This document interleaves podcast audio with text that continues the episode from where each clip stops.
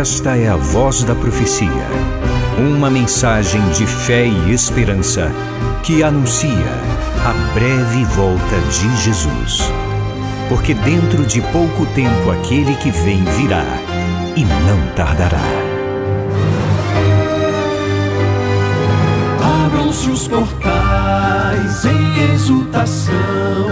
Ele é o Rei da Glória, ele quer entrar. Sua vida, em seu coração, falta pouco tempo, só um pouco mais. Ele deve virar,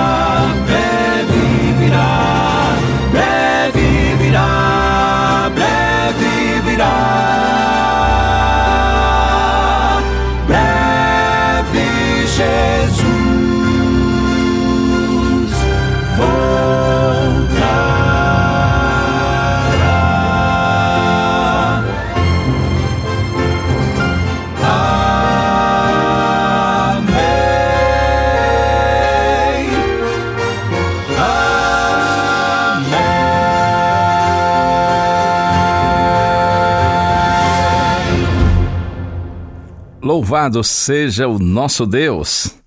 Como diz o apóstolo Paulo em Atos 17, porque nele vivemos, nos movemos e existimos. Portanto, ao Senhor toda honra e toda glória. Vamos à Santa Bíblia, Evangelho escrito por Lucas, capítulo 9. Eu leio agora os versos 61 e 62. Está escrito assim: Outro lhe disse: Senhor, quero segui-lo, mas permita que, antes disso, eu me despeça das pessoas da minha casa. Mas Jesus lhe respondeu: Ninguém que põe a mão no arado e olha para trás é apto para o reino de Deus. Se você verificar direitinho o contexto aqui de Lucas capítulo 9, dos versos 57 até os 62, você verá que são três pessoas diferentes que conversam com Cristo. O primeiro, ele se dispõe a seguir Jesus e disse: Senhor, eu vou segui-lo para onde quer que o Senhor for. Jesus então lhe diz assim: As raposas têm as suas tocas e as aves dos céus os seus ninhos, mas o filho do homem não tem onde reclinar a cabeça? É como se Cristo estivesse dizendo assim: Ok, você quer me seguir, venha, mas saiba que dificuldades poderão surgir no caminho, não se iluda. E por conta dessas dificuldades, muitas pessoas postergam, adiam, procrastinam a sua decisão de seguir a Jesus. Aí, um segundo homem, está escrito, Jesus disse a ele assim: Siga-me. Mas ele respondeu: Senhor, deixe-me ir primeiro sepultar o meu pai. E Jesus insistiu: Deixe que os mortos sepultem os seus mortos, você, porém, vai e anuncie o reino de Deus. Essa foi a nossa reflexão de ontem. Observe que aquele homem, ele não queria apenas ir sepultar seu pai, até porque se o seu pai tivesse falecido, ele estaria no velório. O que ele queria era um tempo para conviver com o pai até que ele morresse, pudesse sepultá-lo, receber sua herança e voltar a seguir Jesus. Mas Cristo disse assim: Deixe que os mortos sepultem os seus mortos, você, porém, vai e anuncie o reino de Deus. Jesus estava dizendo assim: Ei, você que está espiritualmente vivo, pregue o evangelho. E deixe que os mortos espirituais sepultem os seus mortos físicos. E eu disse na mensagem de ontem que muitas vezes nós procrastinamos, nós postergamos nossa decisão de seguir a Cristo, exatamente porque nós nos perdemos em meio a muitas outras opções legítimas e deixamos de priorizar o que é mais importante. E finalmente hoje, como li, um outro homem diz a Jesus: Senhor, eu quero segui-lo, mas permita-me antes disso que eu me despeça das pessoas da minha casa.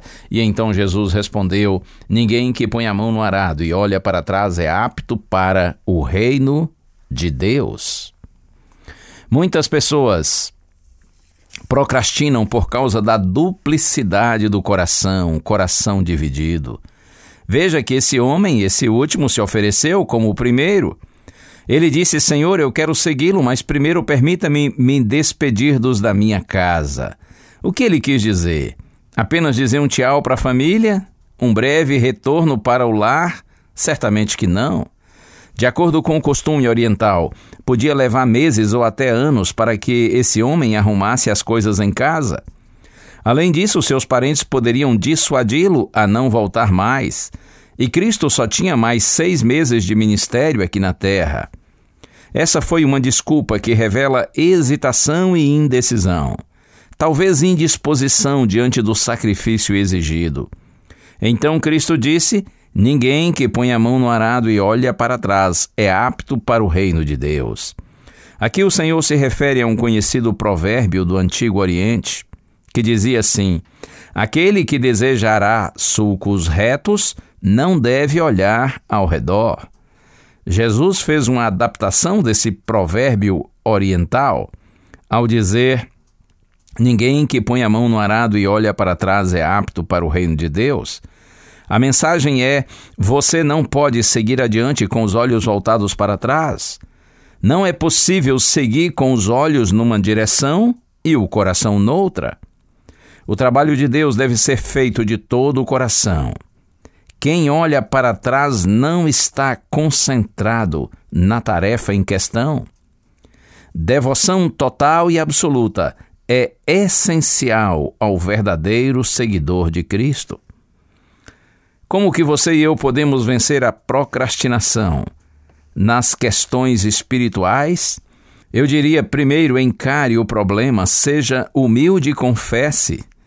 Assuma que você teme possíveis dificuldades da caminhada cristã, que você muitas vezes se perde diante de outras opções legítimas e não consegue priorizar o que é mais importante. Assuma que seu coração às vezes fica dividido entre segui-lo e não segui-lo. E então clame pela ajuda divina dia e noite. E peça a outros filhos de Deus que também lhe ajudem. Peça a Deus discernimento para ver e definir prioridades. Suplique por poder do Espírito Santo para perseverar em fazer a vontade de Deus.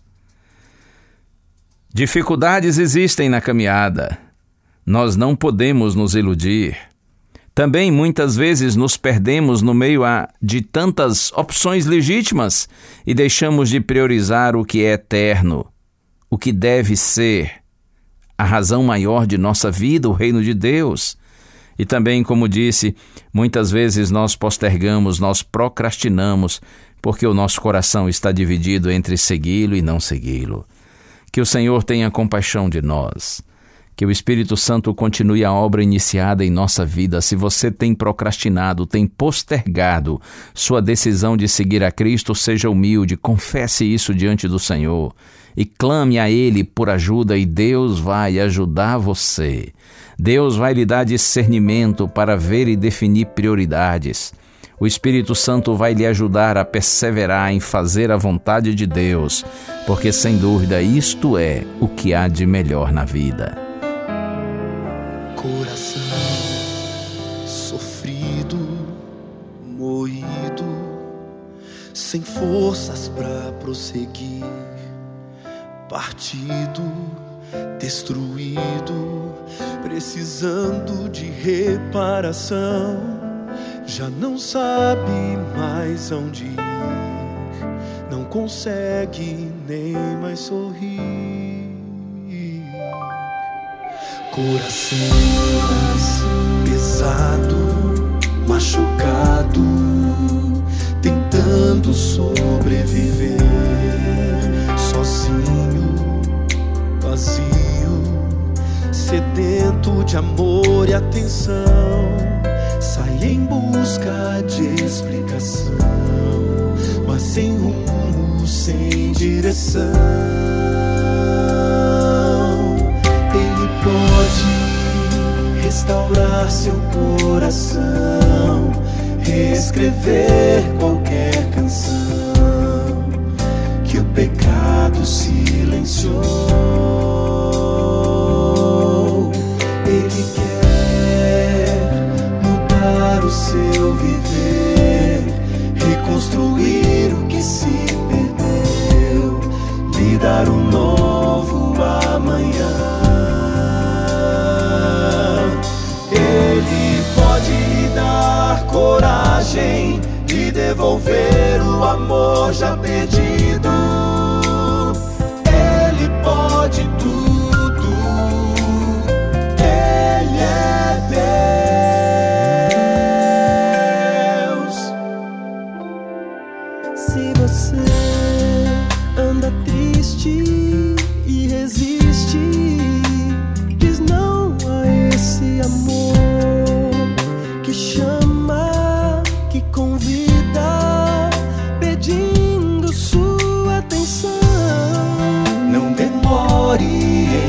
aceitar. Hoje é o dia da salvação. Vá depressa, correndo, não espere, não deixe para depois. Escolha, decida, se volte para Jesus.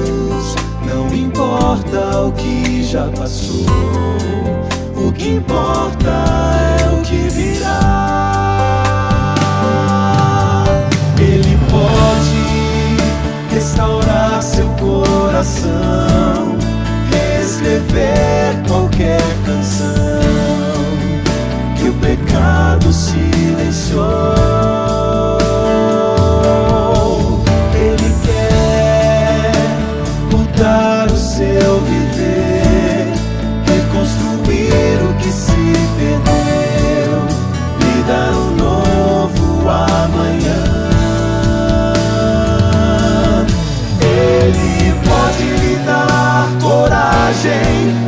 devolver o amor já perdido.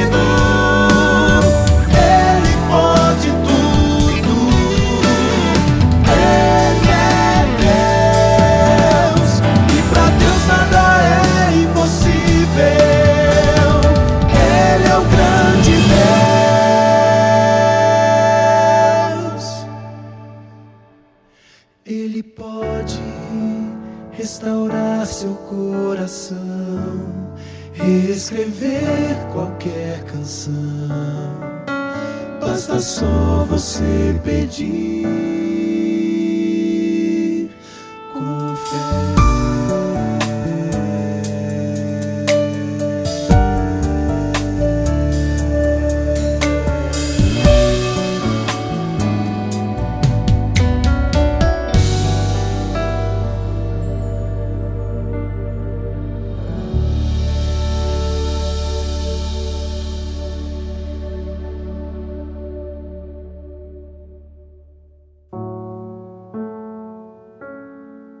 Senhor, tu sondas os corações e sabes todas as coisas. Quantas vezes, Senhor, nós adiamos, postergamos, procrastinamos nossa decisão de te seguir, Senhor, porque o nosso coração está dividido. Nós hesitamos em te seguir, nós vacilamos e por isso nós demoramos. Misericórdia de nós, Senhor. Coloca em nós uma firme decisão de vivermos em total e absoluta lealdade a Ti, Senhor. Como seguidores convictos que se declaram verdadeiramente cristãos em todo e qualquer lugar, em toda e qualquer circunstância, diante de quem quer que seja, que nossa vida seja para a Tua glória. Oramos em nome de Jesus. Amém.